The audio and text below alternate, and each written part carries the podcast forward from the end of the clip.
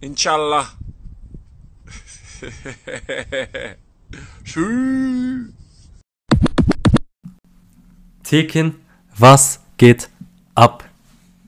Soner, schön wieder von dir was zu hören. Alles gut, Mann, bei dir? Alles gut soweit. Ähm, gestern ist ja der erste Schnee gefallen. Ich habe immer noch vor der ha Haustür einen Schneemann. Und ja. ja. du warst ja in der Türkei. Wie war das Wetter bei dir? Ja, super Wetter, ey. Also ersten zwei Tage in Istanbul war sehr gut, 18 Grad. Danach hast du ja sicherlich mitbekommen, du hast mir auch geschrieben, äh, gab es ja diesen riesen, also krassen Sturm, Regen ja, und äh, heftigen Gewitter. Da ging auch nicht so viel an dem Tag. Und dann war ich ja vier Tage in Adana, da war Bombenwetter. An Natürlich. dem Tag, wo ich gelandet bin, 23 Grad einfach. Einfach im zwölften Monat. Ja. Kann man mal so machen. Wettertechnisch brutal, aber Deutschland ist natürlich auch schön. Ich mag auch ein bisschen die Kälte. Es tut ja. auch manchmal gut. Ja, wir werden heute auch unter anderem über die Bundesliga sprechen. Ich hoffe, du hast hier und da was mitkriegen können. Ansonsten ähm, werde ich auch einiges erzählen, was äh, ich so mitbekommen habe über die Liga. Aber bevor wir loslegen, äh, kurze Bemerkung meinerseits. Wir hatten aus der Community einige Fragen und die waren jetzt eher allgemeiner Natur. Deswegen will ich jetzt nicht zu sehr auf die Fragen eingehen. Wir werden auf jeden Fall einen extra Podcast dazu machen. Zum Beispiel wollte Johannes wissen, äh, was es mit dem Aussterben des klassischen Zehners auf sich hat und was das für Auswirkungen zum Beispiel auf andere Positionen und den modernen Fußball allgemein nimmt. Wir werden das auf jeden Fall noch ausführlich beantworten, nur würde das jetzt den Rahmen sprengen. Und auf Instagram meldete sich zum Beispiel auch der Leorit zu Wort.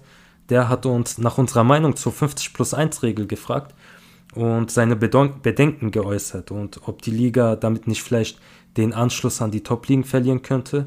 Leo, auch dir danke für die Frage, aber wir werden uns definitiv bald Zeit nehmen und eine Spezialfolge dazu aufnehmen, wo wir eure Fragen ausführlich beantworten werden. Aber jetzt, wo der Theken erst äh, frisch da ist, lasst den doch erstmal wieder zur Ruhe finden und dann werden wir das alles noch machen. Lan, lan, Leo. Der stellt einfach Fragen, ohne mir Bescheid zu geben. Krass. Gell, was ist da los, ey? Ja, vielleicht müssen wir auch mal einladen. Da kann er mal seine, seine Sicht der Dinge mal dazu erklären. Ganz bestimmt. Ich hoffe, ähm, das wird nicht nur ein politisches Thema, sondern beschränkt sich irgendwo auf den Fußball, weil äh, am Ende des Tages ist das ja auch ein Sportpodcast. Ja, so sieht's aus. Genau. Legen wir mal los ähm, mit dem Spiel des Wochenendes, Tekin. In der Bundesliga trafen die größten Vereine Deutschlands aufeinander.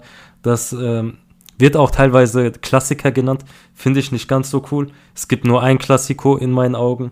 Aber gut, ähm, das Topspiel Dortmund gegen Bayern. Es äh, war ein krasses Spiel. In meinen Augen äh, war das auf jeden Fall Werbung für den deutschen Fußball. Beide Mannschaften haben mit offenem Visier gespielt.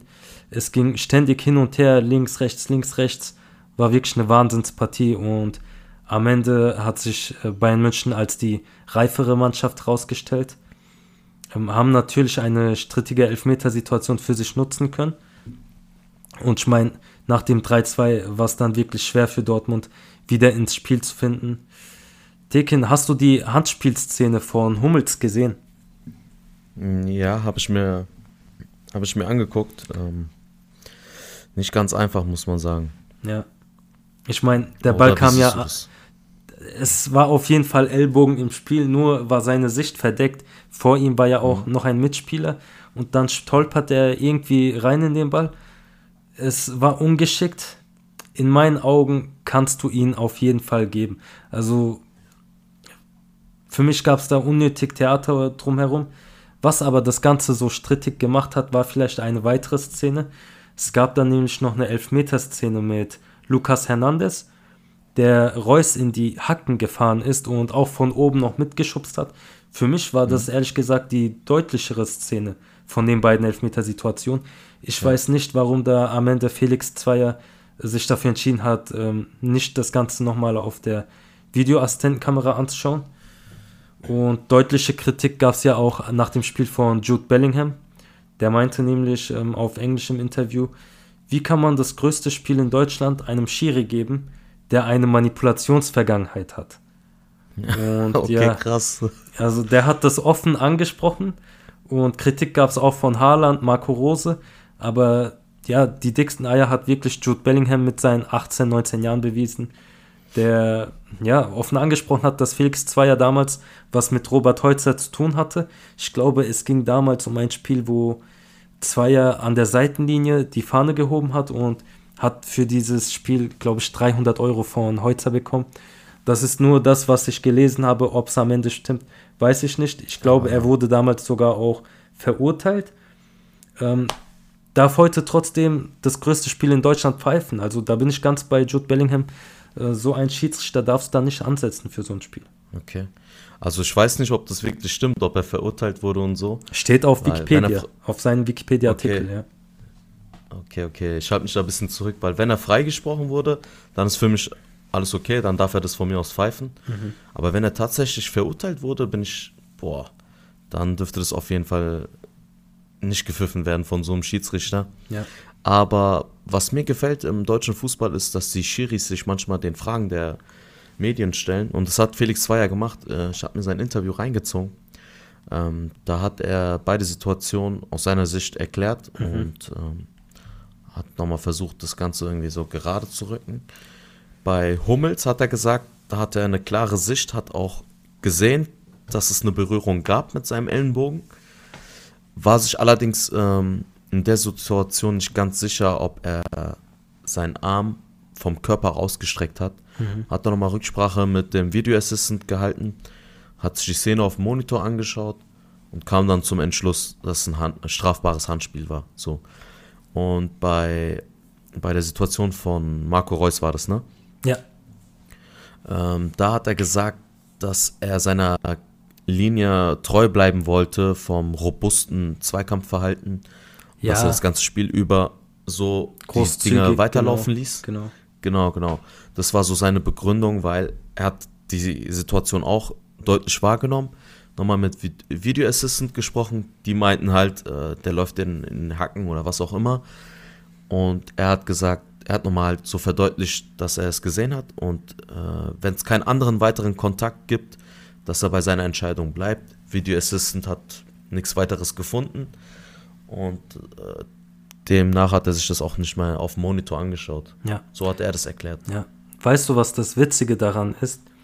Vor der Elfmeterszene von Lucas Hernandez und Marco Reus war Haaland im Abseits, also das war noch im selben Angriff. Und hätte der Schiedsrichter oder zumindest der Videoassistent ähm, Zweier zu sich gerufen, es ihm gezeigt, dann wäre klar gewesen, okay, da war Abseits. Und das wäre jedem Zuschauer, jedem Spieler vorher bewusst geworden. Und dann hätte diese Diskussion gar nicht stattfinden müssen um Marco Reus äh, Elfmeter.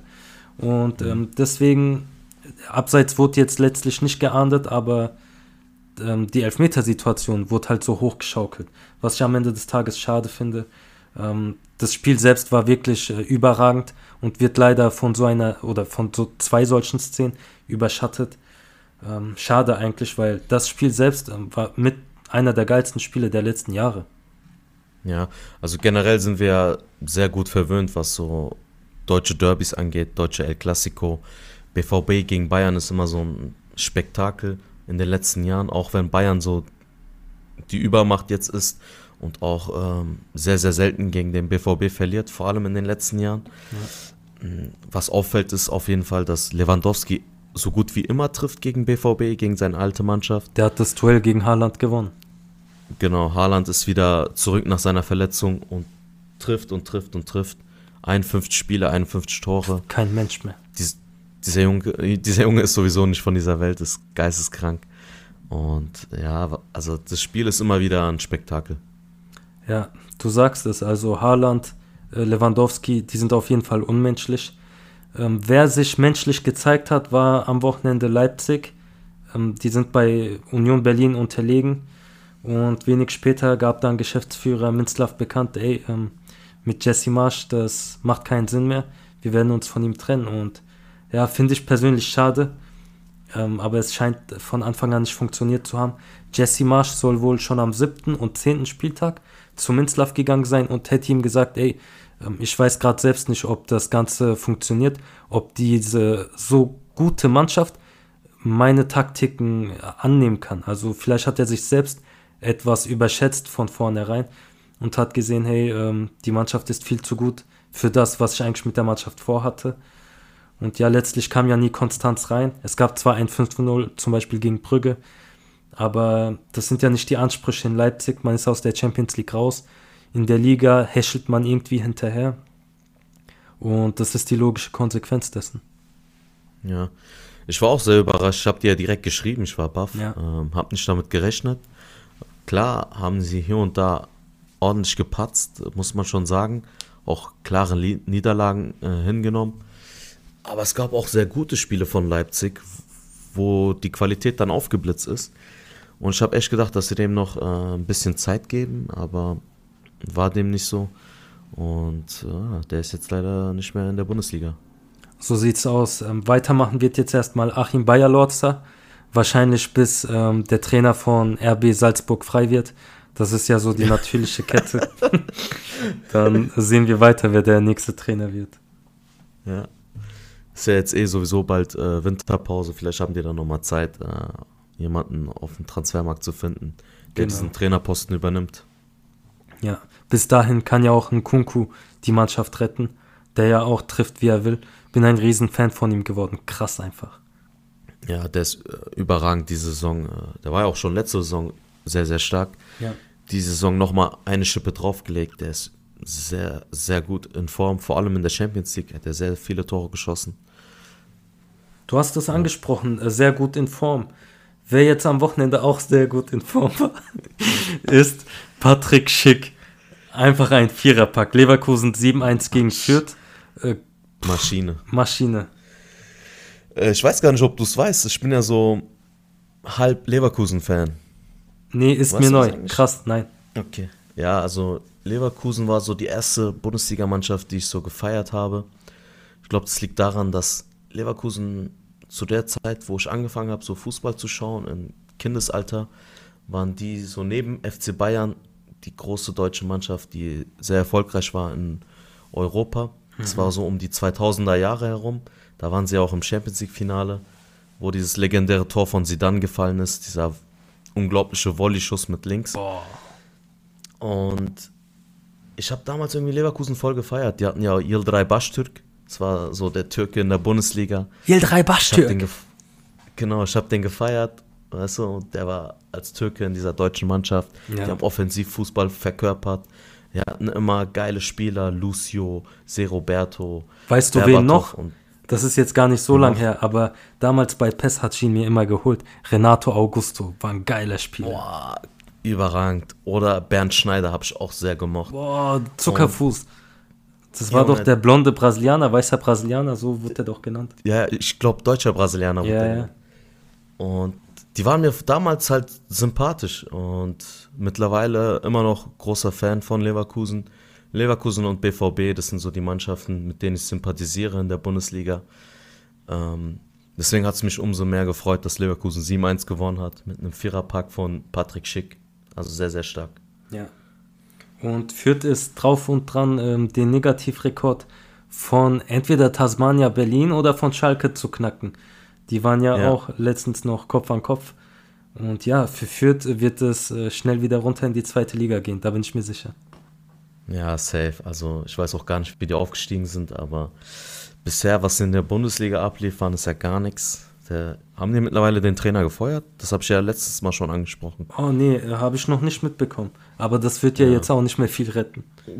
Ja, also ich glaube, es geht so Trainerkarussell geht so langsam los in Europa. Ich merke das schon. Ja.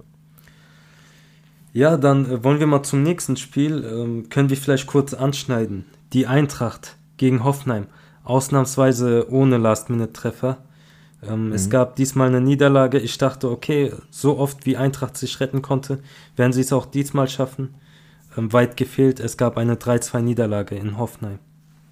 Ja, es kann, nicht, es kann halt nicht immer klappen. Du musst äh, entweder das Spiel dominieren oder es schaffen, mit Kontersituationen zu gewinnen. Aber du kannst dich halt nicht immer auf dein Glück verlassen und denken, ja, ich mache jetzt in der 90. einfach den Treffer und hol dann noch einen Punkt oder einen Dreier.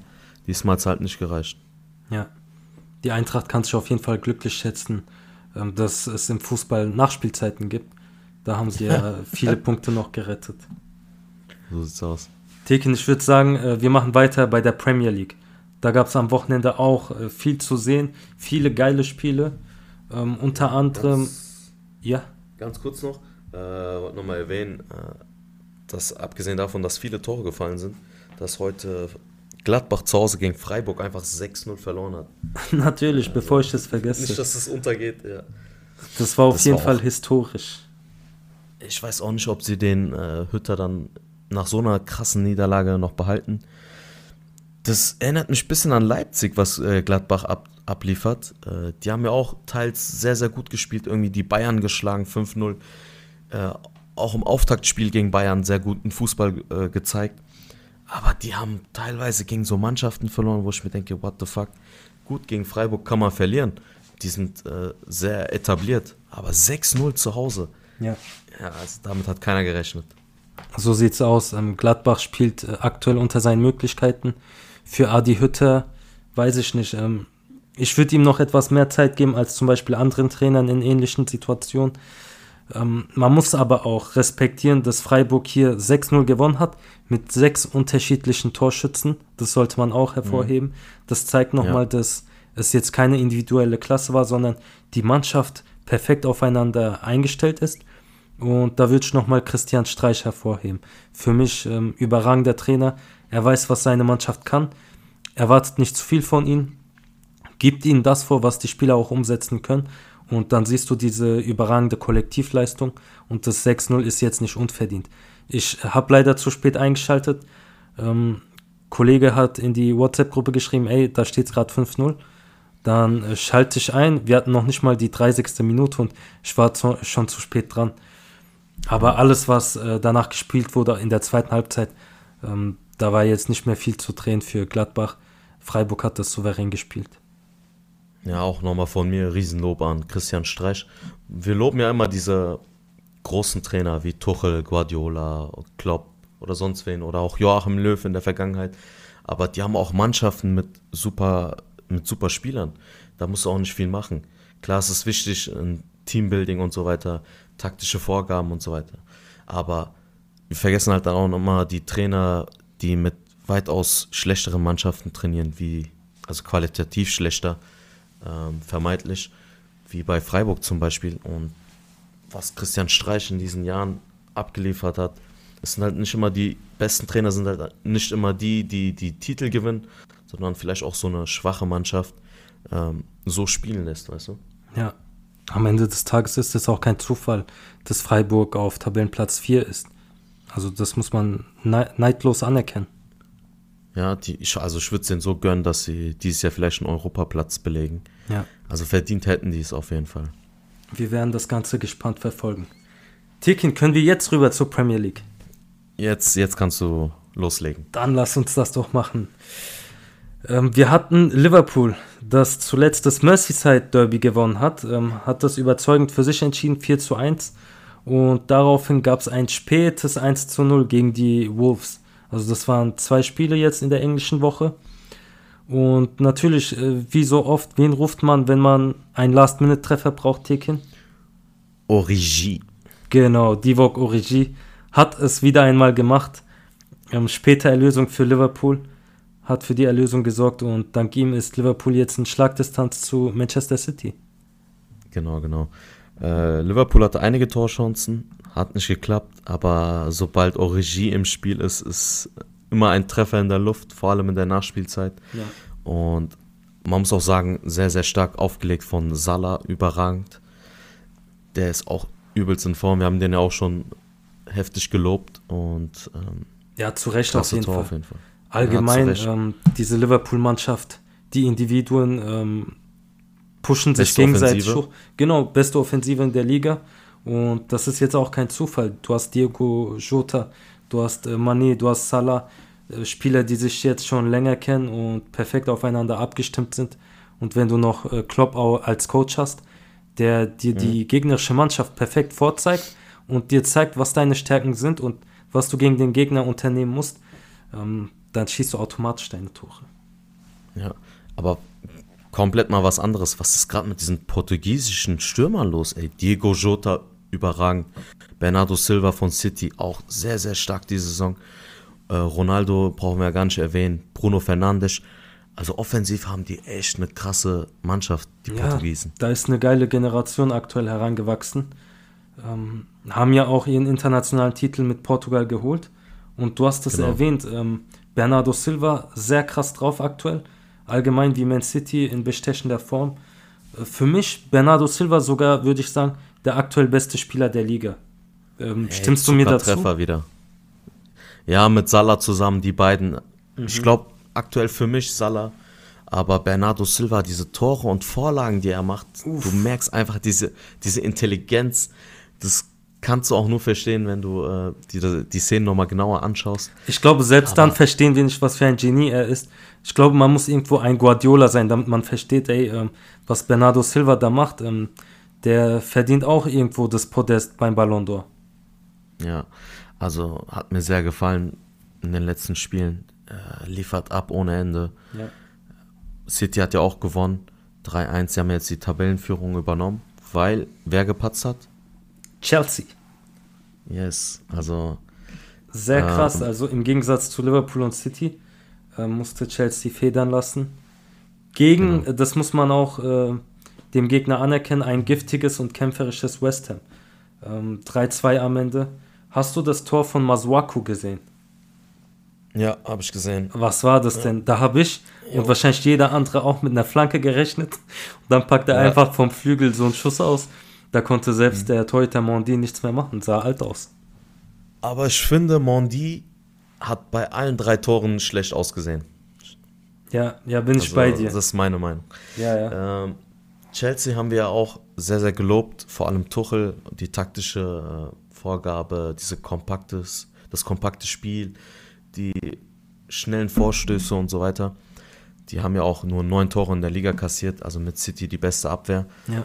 Aber das Torhüter-Problem haben sie noch nicht so gelöst, finde ich. Also ist Mondi ein guter Torhüter, aber wenn du den vergleichst mit den anderen Mannschaften, ist er nicht Weltklasse in meinen Augen. Ja, ich habe auch das Gefühl, der wird so aktuell von den Chelsea-Fans etwas hochgepusht. Ähm, obwohl, wie du sagst, wenn man sich die anderen äh, besten Torhüter anschaut, da gibt es noch einige, die über ihm stehen und der Anspruch, dass er jetzt irgendwie einen Titel beim Ballon d'Or hätte gewinnen müssen, da gab es ja auch die Wahl zum besten Torhüter, äh, sehe ich auch nicht ganz so. Aber gut. Ähm, ja, ich, ja. Also ich finde sogar Tottenham und Arsenal, die haben bessere Torhüter. Also Arsenal sogar zwei gute Torhüter, Bernd Leno und Ramsdale. Ja. Tottenham mit Hugo Loris und so. Und wenn da Mondi im Tor, vor allem jetzt bei dem Spiel sah er halt sehr, sehr schlecht aus für mich. Ich finde ihn zumindest noch besser als Kepa Arrizabalaga. Ja, ja. Das ist das, ja schon immerhin etwas. Ja, das ist safe, auf jeden Fall. Mhm. Da bin ich bei dir. Ja. Tekin, ähm, noch etwas zu Chelsea. Ich habe mich etwas ja. bei den Chelsea-Fans eingelesen. Aktuell steht, du wirst es nicht glauben, Lukaku in der Kritik. Was? Ja, also ich habe es auch nicht Weil er zu lang verletzt war, oder?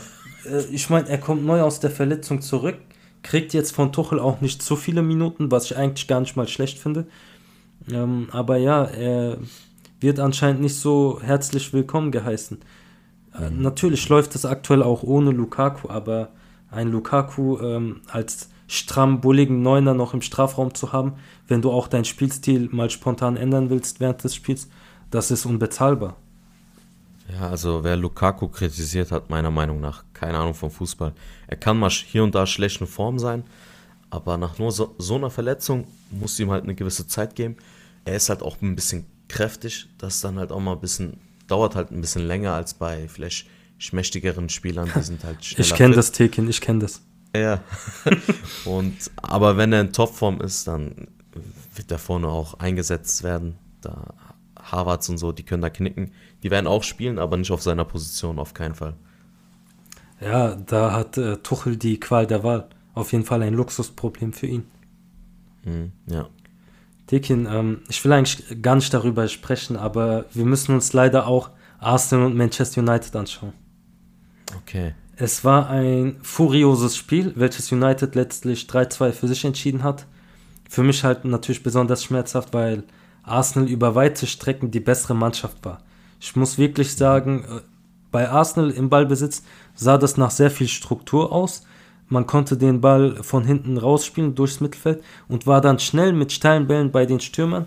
Ähm, diese Passstaffetten waren phasenweise überragend. Aber dann hat man halt noch gesehen, die Mannschaft ist jung. Und in den entscheidenden Situationen hat man halt gesehen, okay, die sind noch unreif. Gerade wenn man jetzt gegen den Ball spielen musste, ähm, war das teilweise für Manchester United zu einfach, wie die sich da Chancen kreieren konnten.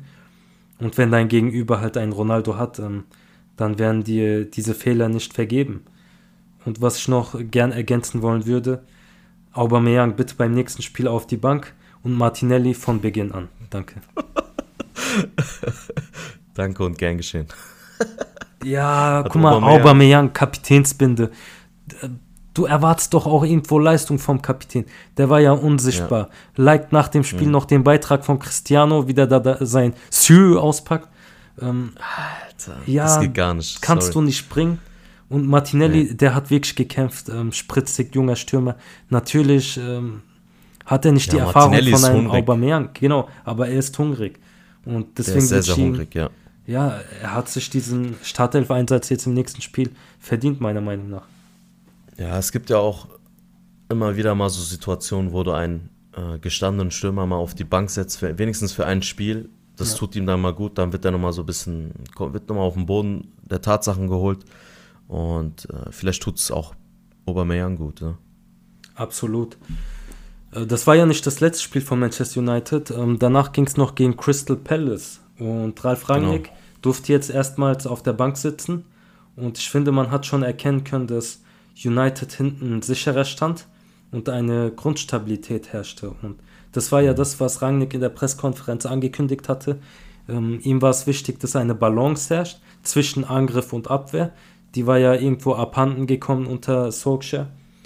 Und natürlich kann Rangnick die Mannschaft jetzt nicht äh, von jetzt auf gleich umstellen. Aber man konnte auf jeden Fall gute Ansätze erkennen. Gerade defensiv muss ich sagen. Da hatte jetzt Crystal Palace äh, kein Land gesehen. Aber vorne auf jeden Fall noch Baustellen. Äh, musst halt gucken, wie du die Spieler einbindest. Du hast einen Mason Greenwood auf der Bank, ein Sancho, der noch nicht ganz freigeschaltet ist, ähm, Rushford, Bruno Fernandes, Ronaldo. Wie lässt du sie am Ende spielen? Ähm, Rangnick hat auf jeden Fall noch ein Riesenstück Arbeit vor sich. Ja, ja. Ja, also sein Debüt erfolgreich gestaltet. Der erste deutsche Trainer in der Premier League, der sein Auftaktspiel gewinnt. Krasse Statistik, Und, ne? Hätte ich nicht gedacht. Ja, und dein Lieblingsspieler im Mittelfeld hat ja auch getroffen, Fred. Was auch ja. sehr verwunderlich war. Ich muss ihm lassen, es war ein schöner Treffer, schön reingeschlänzt aus der Distanz. Ähm, Ehre wem Ehre gebührt. Überragend. Ja. ja, überragend. Und wie du schon gesagt hast, am Ende muss Rangnick mal entscheiden, wie er die Offensivqualitäten seiner Spieler nutzt, wen er letztendlich spielen lässt. Aber ich glaube, die vier Spieler, die er eingesetzt hat, also die in der Startelf-Position waren bei Menu, jetzt beim vergangenen Spieltag, die werden es auch sein. Also Ronaldo vorne drin, hinten dran Bruno Fernandes, rechts außen Sancho, links Rashford. Wobei Sancho kann ab und zu auf der Bank sitzen und äh, dann wird wahrscheinlich Greenwood für ihn spielen. Ja. Aber ich denke mal, Rashford wird sich durchsetzen. Ja, denke ich auch. Ähm, der hat ja auch für sein Alter sehr viel Erfahrung sammeln können. Und äh, wenn du einen Sancho hast, der jetzt noch keine Form gefunden hat und auf seiner Position noch ein Mason Greenwood spielt, da wird es auf jeden Fall noch Rotation geben. Ja, die haben ja auch noch einige Verletzte aktuell. Cavani, Pogba, Varan. Wann die zurückkehren, weiß ich nicht. Aber das wird der, der Mannschaft auch gut tun, denke ich mal. Ja, also Rangnick kann sich auf jeden Fall nicht beschweren über das Spielermaterial, was er zur Verfügung hat. Da muss man mal schauen. Also so langsam habe ich Bammel. Heute konnte man hier und da erkennen, es kann gefährlich werden unter Rangnick und ja, mal sehen, ob sie sich noch irgendwo einen Top-4-Platz äh, krallen können. Ja, also nächstes Spiel ist übrigens gegen den letzten Platz Norwich City auswärts. Ähm, eigentlich ein gutes Spiel für Manu, um äh, die Siegesserie weiter fortzuführen. Genau, dann wird man auch Selbstvertrauen haben. Wer jetzt aktuell auch noch etwas mehr Selbstvertrauen gewonnen hat, ähm, ist Tottenham. Die wurden jetzt von Conte wieder zu einem Sieg geführt und so langsam nehmen sie wirklich ihre alte Form an und ähm, ja, Conte hat es geschafft, eine konkurrenzfähige Mannschaft herzustellen. Mhm. Ja, wir haben es ja schon angekündigt eigentlich und auch predicted, dass Conte die Mannschaft umkrempeln wird und dass Tottenham wieder siegen wird. Und das haben die geschafft in den letzten drei Spieltagen. Ähm, 3-0, 2-0, 2-1, also auch sehr, sehr wenig Tore kassiert, in zwei Spielen gar keins. äh, ihre Tordifferenz aufgebessert. Jetzt aktuell auf dem fünften Platz, äh, wenn Arsenal nicht gewinnt. Und die hatten jetzt noch nicht die harten Brocken. Also es war jetzt kein starker Gegner mit bei. Aber man merkt schon die Handschrift des Trainers. Ja, absolut. Also Conte ist unvermeidbar. Früher oder später wird der Erfolg einkehren. Ähm, für einen Titel weiß ich nicht, bin ich skeptisch, wird es nicht reichen. Aber nee, es ist ja nicht. für Tottenham schon ein Erfolg, wenn man in die Champions League reinkommt. Ja, Titel können die knicken, also bei der Konkurrenz keine Chance. Ja. Weißt du, wer jetzt seinen ersten Saisonsieg eingefahren hat in der Premier League? Äh, ich denke mal Newcastle, oder? So sieht's aus. Im 15. Versuch hat es jetzt endlich geklappt, wollte ich nochmal erwähnen. Sie können es also doch. Ähm, der Kader ist leider nur teilweise erstklassig, wenn ich ihn mir anschaue. Natürlich hast du Spieler wie äh, Willock, John Joe Shelby, Colin Wilson. Ähm, trotzdem muss da noch nachgebessert werden. Und ich kann mir vorstellen, mhm. dass wir schon im Januar einige Wechsel sehen und vielleicht ja schon den ein oder anderen großen Transfer. Ja, ähm, wird, wird spannend zu beobachten. Newcastle äh, ist jetzt erstmal von unten ein bisschen äh, was heißt raus, aber mit dem einen Sieg sind sie jetzt wenigstens 19. Und nur, es fehlen nur noch drei Punkte bis zum retten, äh, rettenden Ufer. Wer weiter reinrutscht, ist Everton und Southampton. Die kriegen es ja nicht gebacken, in den letzten Spielen zu gewinnen. Ja. Und ich glaube, in der Premier League können wir uns auch auf einen sehr spannenden Abstiegskampf freuen. Denke ich auch. Ähm, bei Everton hat jetzt der Sportdirektor seinen Rücktritt angekündigt.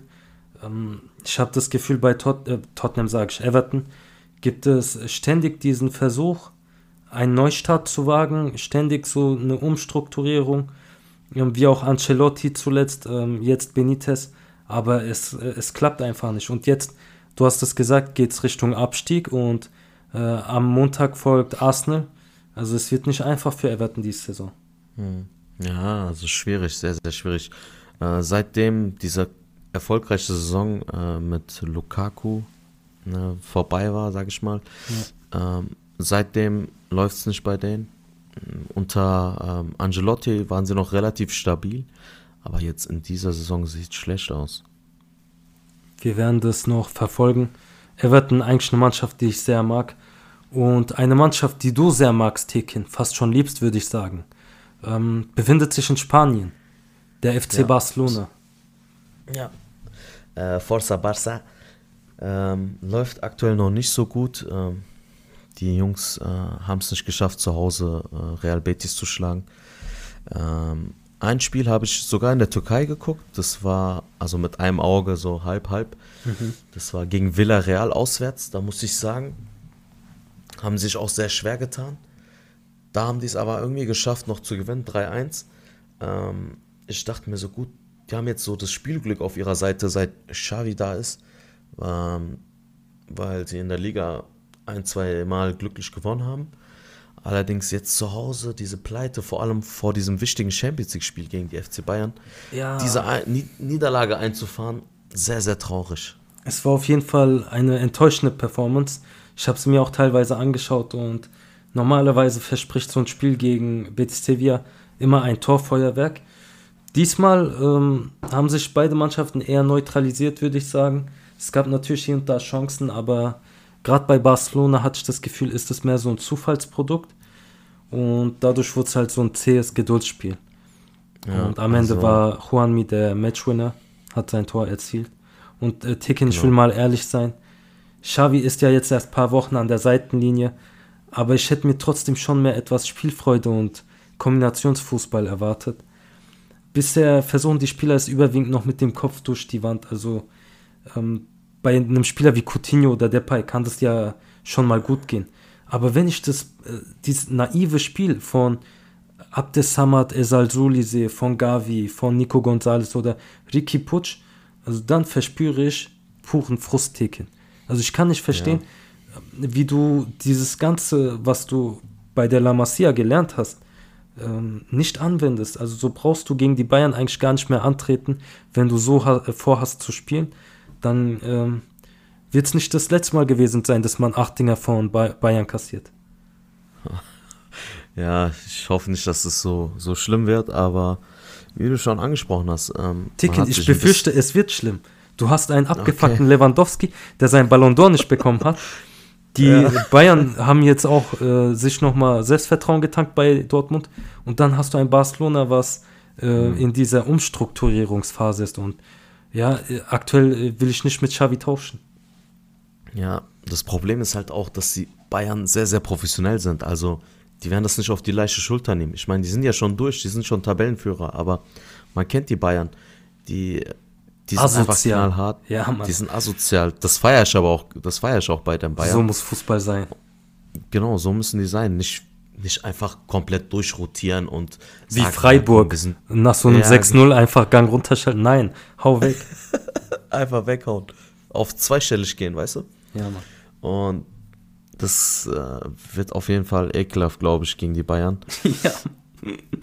Ich freue mich das, drauf, ehrlich gesagt.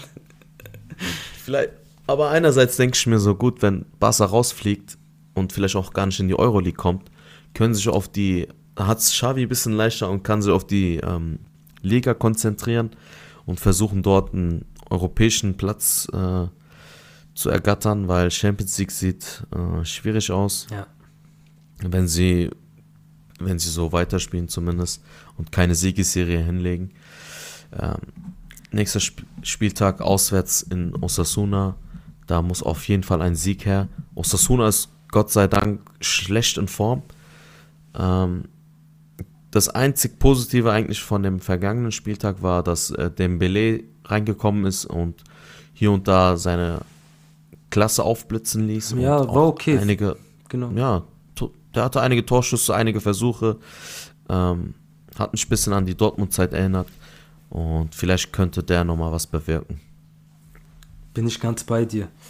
Ähm, während Barca weiterhin strauchelt, baut Real Madrid seine Führung weiter aus. Und diesmal nicht dank Benzema Tekin, sondern dank äh, Luka Jovic hat man dieses Spiel mhm. gewonnen. Der kam nämlich für den verletzten Benzema rein und hat sich jetzt ein Tor und einen Assist verdient. Ja, also Real Madrid marschiert und marschiert. Äh, Sociedad hat ja kurzzeitig die Tabellenführung, da haben wir eigentlich ja schon gesagt, dass es auf Dauer nicht halten wird und dass sie run runtersacken werden. Auf, ja. Sind jetzt aktuell auf dem fünften Tabellenplatz. Und Real Madrid, ähm, ja, also mit Benzema, auch wenn er nicht da ist, dann übernehmen die anderen Jungs die Verantwortung. Vinicius ist ja mittlerweile sehr, sehr stark. Boah, Erwähnen das wir ist eigentlich in ähm, der Spieler, den wir uns vielleicht Folge. in Neymar gewünscht hätten. Aber ähm, ja, also der blüht auf jeden Fall auf diese Saison. Ja, überrascht mich. Also von Spieltag zu Spieltag, er liefert ab. Ähm, wir erwähnen es auch in jeder Folge. Muss auch erwähnt werden, weil der Junge halt abliefert. Und Real Madrid hat ordentlich Vorsprung. Aktuell acht Punkte vor Sevilla. Sevilla noch mit einem Spiel weniger, aber sieht so aus, als wäre Real Madrid, kann man eigentlich jetzt schon zum Titel gratulieren, meiner Meinung nach. Ja, da liegst du wahrscheinlich nicht mal falsch. Ähm, kurz zur Verletzung von Benzema. Er wird wahrscheinlich jetzt in der Champions League äh, nicht antreten. Vielleicht die Chance für mhm. Jovic, sich nochmal zu zeigen. Aber anscheinend wird er am Wochenende dann wieder spielen können. Ja. Ähm, Nächste Woche ist übrigens äh, das Derby Madrileño. Oh, schön. Ja, aktuell Atletico ja auch nicht super in Form. Es gab, meine ich, wieder eine Niederlage, ne? Genau, genau. Die haben äh, verloren zu Hause vor allem. Ja, stimmt. Im Metro Metropolitano. Ähm, ja, auch sehr, sehr überraschend. Die kassieren diese Saison auch meiner Meinung nach äh, mehr Tore als sonst. Ist man so nicht gewohnt von äh, Atletico. Vielleicht liegt es halt auch daran, ne? Ja, es ist eigentlich völlig untypisch, gerade für den Trainer, der ja ähm, sonst sehr viel Wert drauf legt, dass man hinten richtig steht. Ähm, schade, aber gut, ähm, jetzt nach der Champions League so ein Spiel gegen Real, da wird man auf jeden Fall top motiviert sein. Und ich denke jetzt nicht, dass eine klare Sache für Real wird. Nee, niemals. Also da ist alles möglich, vor allem als Trainer von, also wenn Simeone auf der Trainerbank ist, äh, ist alles möglich. Ähm, früher oder später wird Atletico Madrid auch äh, wieder seine Form zurückerlangen und eine Siegesserie hinlegen, da bin ich überzeugt. Das mhm. Problem ist einfach nur, dass Real Madrid schon so krass vorgelegt hat. Und so oft wird Real nicht mehr verlieren in dieser Saison denke ich auch. Ähm, Real ist mitten im Flow. Äh, tut mir ehrlich gesagt auch für einen bestimmten Spieler leid.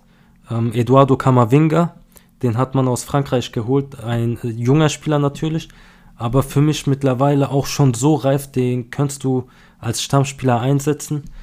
Ähm, leider ist halt schwierig bei der Konkurrenz, die er hat bei Real Madrid. Aber Kamavinga für mich ein Spieler, den ich sehr schätze und dem ich eine große Zukunft voraussage. Also kann ich nur jedem empfehlen, ihm mal zuzuschauen. Ähm, der hat Beine, man könnte meinen, er ist so ein Oktopus. Dann dribbelt er gut, er spielt gut Pässe, hat kaum Schwächen und wird in Zukunft sicher nur besser werden. Mhm. Ja gut, das war eher eine Investition in die Zukunft, äh, wenn Modric und Groß irgendwann äh, den Schuh an den Nagel hängt.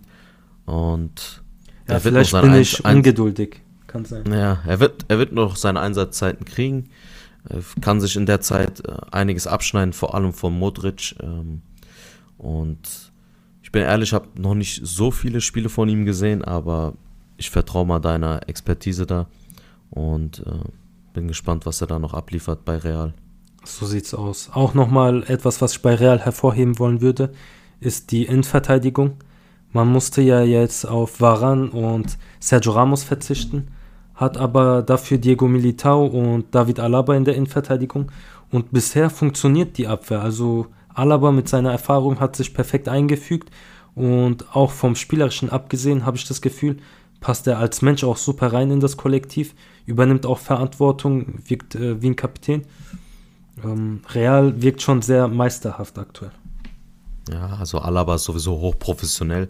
Da habe ich mir keine Sorgen gemacht. Und äh, bisher funktioniert das auch super mit Militao.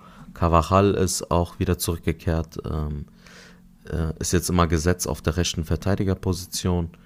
Und wenn du vorne drin halt Vinicius und Benzema hast, brauchst du dir auch keine Sorgen zu machen, was die Tore angeht. Und wichtig ist halt dann, dass du hinten die Null stehen hast. Und dann läuft es halt auch bei Real. Ja, Mann. Tikin, ich würde sagen, äh, zur spanischen Liga passt das. Lass uns doch weitermachen bei der Serie A in Italien. Gerne, gerne. Können wir machen.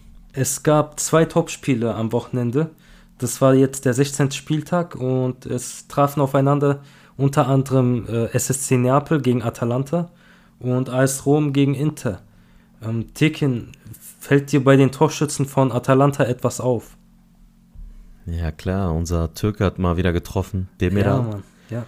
Und auch sehr schön getroffen, also habe ich nicht äh, gedacht, dass er so einen Treffer erzielen kann. Ja, ich habe erst mit einem Respekt. Kopfball gerechnet, ähm, dann schaue ich das Spiel und sehe in waschechter Stürmermanier, zimmert er den rein. Ja, vor allem, also ich weiß gar nicht, was hat er da vorne zu suchen gehabt? War auch meine Frage, ja. ähm, ist, ist so halt, auf einmal ja. ja, vorgesprintet und dann sehe ich, knallt er das Ding einfach unter die Latte. Respekt. Der hat seinen inneren Puyol und Lucio geweckt. Ja, stimmt. Ja. Aber At Atalanta Bergamo überragend in Form.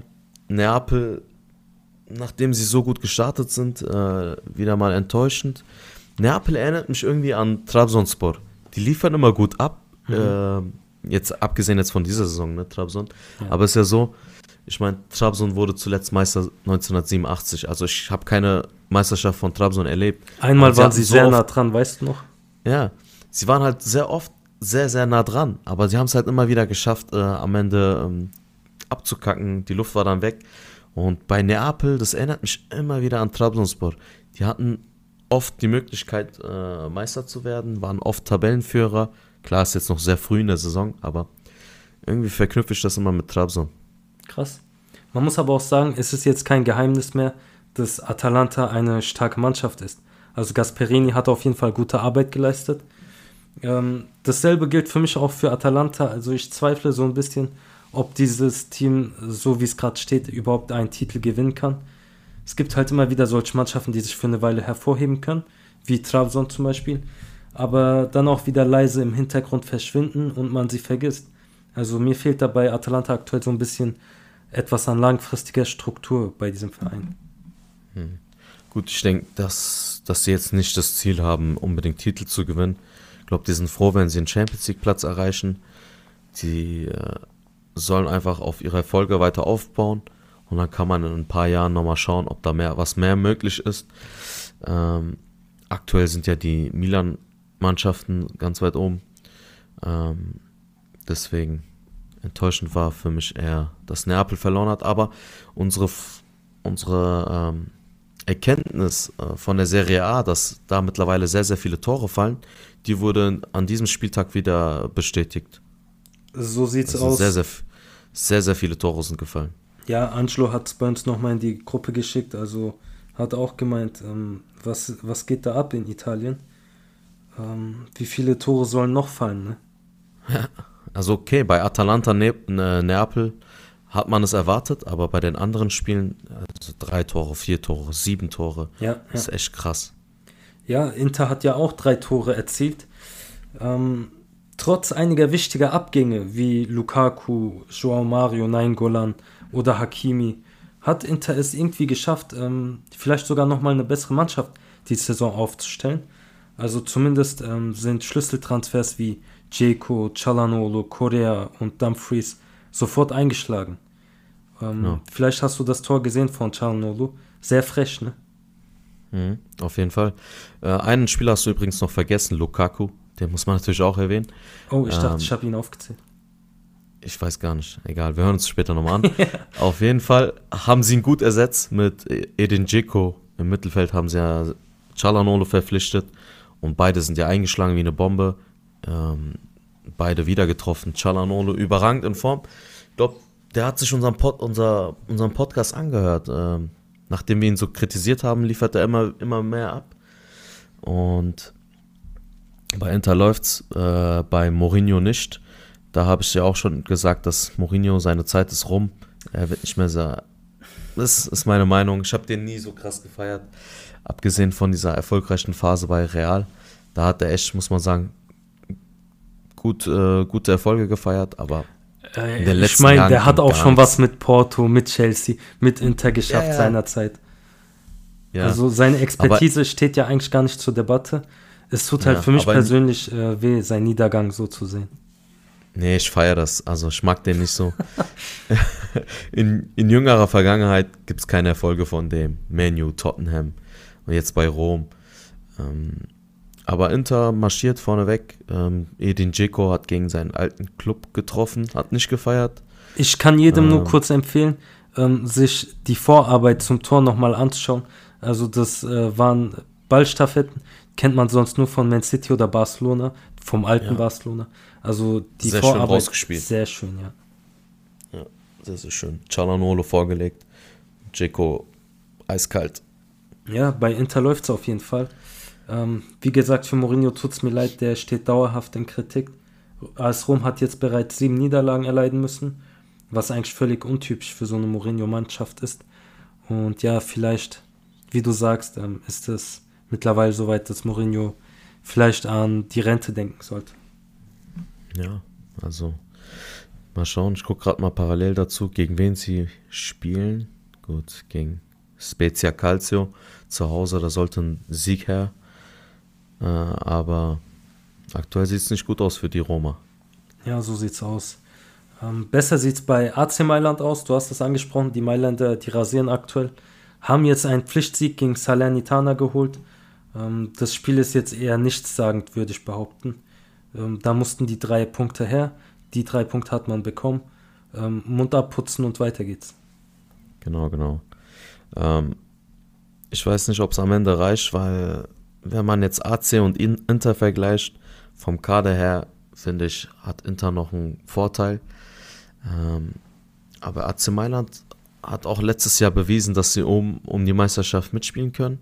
Und vielleicht haben sie aus der Vergangenheit äh, was gelernt und können diese Saison äh, den Titel mitnehmen. Weiß ich nicht. Ja, sie haben auf jeden Fall einen sehr erfahrenen Spieler vorne.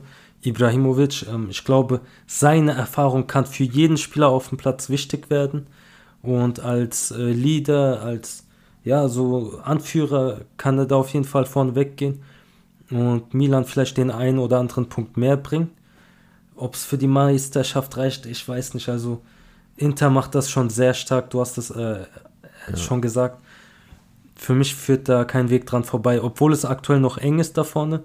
Aber ich denke, Inter wird sich irgendwann absetzen können. Genau, also Favorit ist für mich auch Inter Mailand. Auch wenn sie lange Zeit hinterher gehäschelt haben. Jetzt aktuell mit dieser vier Spielen, also mit der Siegesserie von vier Spielen, ähm, sind sie auf einen Punkt rangerückt. Ähm, und mit dem Kader, den sie haben, mit Barella und Cialanolo im Mittelfeld, könnte das was werden. Definitiv. Wir werden auch in Zukunft einen Podcast mit unserem Kollegen Angelo machen. Der hat da eine ganz besondere Expertise für die Serie A und ich freue mich da in Zukunft auf jeden Fall nochmal seine Ansicht um dazu zu erfahren. Der hat ja sicher nochmal andere Einblicke als wir. Genau, Angelo, komm mal ran. Auf geht's. Ähm, Tekin, äh, AC Florenz hat es gegen Bologna unnötig spannend gemacht, aber ähm, ich meine, sie haben ja die Tormaschinen der Liga in ihren Reihen. Dusan Vlahovic. Ich finde, he's the real deal. Ähm, krasser Stürmer, junger Stürmer, hat eine äh, hervorragende Zukunft vor sich, äh, schießt aktuell Tore, wie er will und holt äh, Florenz viele Punkte. Und ich denke, sie haben es ihm zu verdanken, dass die aktuell so weit vorne stehen. Ja, also wenn er trifft, dann gewinnen sie. Wenn er nicht trifft, dann verlieren sie. So kann man das Ganze zusammenfassen. Unentschieden haben sie ja bisher noch nicht gehabt in der Liga. Ja. Neun Spiele, neun Spiele äh, gewonnen und sieben verloren. Das sagt ja eigentlich alles. Genau, also bisher ist es noch sehr eng in Italien. Ähm, wird eine spannende Saison in Italien. Also wie gesagt, Inter werden sie sich absetzen können oder wird es noch ein langer Konkurrenzkampf mit äh, AC Milan, mit Florenz, mit Neapel, mit Atalanta noch. Äh, wir werden das gespannt verfolgen. Ja, ganz kurz, äh, ist irgendwas mit deinem Mikro? Irgendwie kommt immer so ein kleines Rauschen oder so ein Knistern. Es kann gut sein, dass es aktuell an der Verbindung liegt, aber ich glaube, während wir aufnehmen, sollte es okay, keine okay. Probleme geben. Und die Fans haben die Mannschaft immer wieder nach vorne gepeitscht und wie es nun mal so ist, wenn man die Führung nicht ausbaut, Lens hatte einige Chancen, die Führung auszubauen, dann fängst du dir dann kurz vor Schluss ein. Und so war es auch bei diesem Spiel. Äh, Weinaldum kurz vor Schluss nach Flanke von Mbappé in der Nachspielzeit köpft er den Ball rein. Ähm, Tekin, wie lange sollte es noch gut gehen bei Paris? 1 zu 1 jetzt, ähm, wieder enttäuschende Performance. Vor allem spielerisch ja. wirkte das nicht so toll. Ja, das bisher ähm, spüren sie das wahrscheinlich noch nicht in der Ligue A, das dieses Problem, auch wenn sie jetzt zweimal unentschieden gespielt haben, weil sie einfach schon elf Punkte Vorsprung haben auf den zweiten Platz, weil hin, hinten dran ist halt keine Mannschaft, die den Druck machen kann. Letztes ja. Jahr hat, äh, war Lille äh, lange erster Platz und die haben es dann halt auch durchgezogen. Die haben diese Schwächephase von Paris ausgenutzt und jetzt gibt es halt keine Mannschaft, die diese Schwächephase ausnutzt. Ähm, in der Champions League haben wir sie ja schon sehr, sehr stark kritisiert gegen City, wo sie, wo die drei Stürmer vorne rumgetrabt sind. Jetzt aktuell ist ja Neymar verletzt. Ich weiß nicht, wie lange er ausfällt. Hm, natürlich schade für Neymar, gute Besserung an der Stelle, aber vielleicht könnte das äh, der Mannschaft gut tun, wenn ein, statt anstelle von Neymar ein anderer Spieler spielt, der vielleicht auch nach hinten arbeitet. Aber bisher hat es ja nicht geklappt. Ähm, Messi hat leider auch nicht getroffen. Wobei man sagen muss, er hat einige äh, Torchancen eingeleitet. Ich fand auch, schon, dass er äh, gut gespielt hat, doch. Genau. Also, nee, gut gespielt hat er auf jeden Fall, aber ja. nicht getroffen. Ähm, die Leute kritisieren ihn ja stark. Man muss dazu sagen, er hat, muss man sagen, in der Ligue A einige Torchancen eingeleitet, auch vieles vorgelegt, aber die Stürmer haben sie nicht reingemacht. Ich bin mir sicher, wenn da, und da gab es auch einige hundertprozentige. Wenn die drin gewesen wären, hätte er jetzt vielleicht fünf Assists mehr auf dem Konto. Ja, es kann halt wirklich daran liegen, dass die Mitspieler noch nicht ganz nachvollziehen können, wie Messi auf dem Spielfeld denkt. Aber man muss halt sagen, du hast das Kollektiv, die Maria, ähm, Neymar eigentlich, Mbappé und Messi und das muss einfach für mehr Spektakel sorgen. Also Spieler mit solcher Qualität, da darf es nicht so lange dauern, bis sie miteinander harmonieren. Und es sind halt gefühlt jetzt mal so individuelle Einzelaktionen, die den Unterschied machen. Also da hat Pochettino auf jeden Fall noch einen Haufen Arbeit. Ich glaube, selbst wenn die Ergebnisse kommen, aber das Spiel äh, sich selbst nicht verbessert, dann ähm, wird die Vereinsführung auch etwas ungeduldig, weil ja. die CL, die Champions League, die gewinnst du so nicht, Ticket. Nee, also ich bin mal gespannt, auf wen sie treffen werden im Achtelfinale. Ähm, aber wenn da ein starker Gegner kommt, bin ich mir sicher, dass sie rausfliegen. Ähm, spätestens im Viertelfinale sind sie meiner Meinung nach raus. Es sei denn, sie wechseln den Trainer und spielen nochmal einen komplett anderen Fußball. Ähm, ich bin auch der Meinung, dass Messi ganz vorne drin spielen muss, weil er halt gar keine Defensivarbeit hat. Ähm, Selbst im Mittelfeld nicht. Ist halt so. Ähm, das ist auch nicht schlimm, weil er macht halt, im Gegensatz dazu macht er vielleicht halt mehr Tore als die anderen Spieler, auch wenn es jetzt bei Paris aktuell nicht klappt. Aber so war es auch bei Barcelona in den letzten Jahren. Er war ja nicht bekannt für seine Defensivarbeit, außer bei Guardiola, da hat er vorne mit angepresst. Da war er aber auch deutlich jünger. Jetzt hat er ein gewisses Alter erreicht, dann stell ihn wenigstens vorne, vorne rein. Äh, die Abschlüsse hat er, der wird die äh, Torchancen nutzen. Dann würde ich vielleicht den Mbappé links außen. Ähm, der ist zwar auch nicht so gut in der Defensivarbeit, aber auf jeden Fall besser als Messi. Der wird hier und da mal zurückkommen ja. und aushelfen. Vielleicht könnte das die Lösung sein.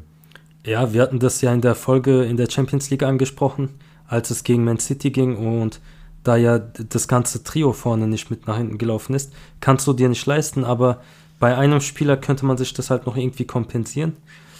Ähm, ja, wir werden das auch gespannt verfolgen.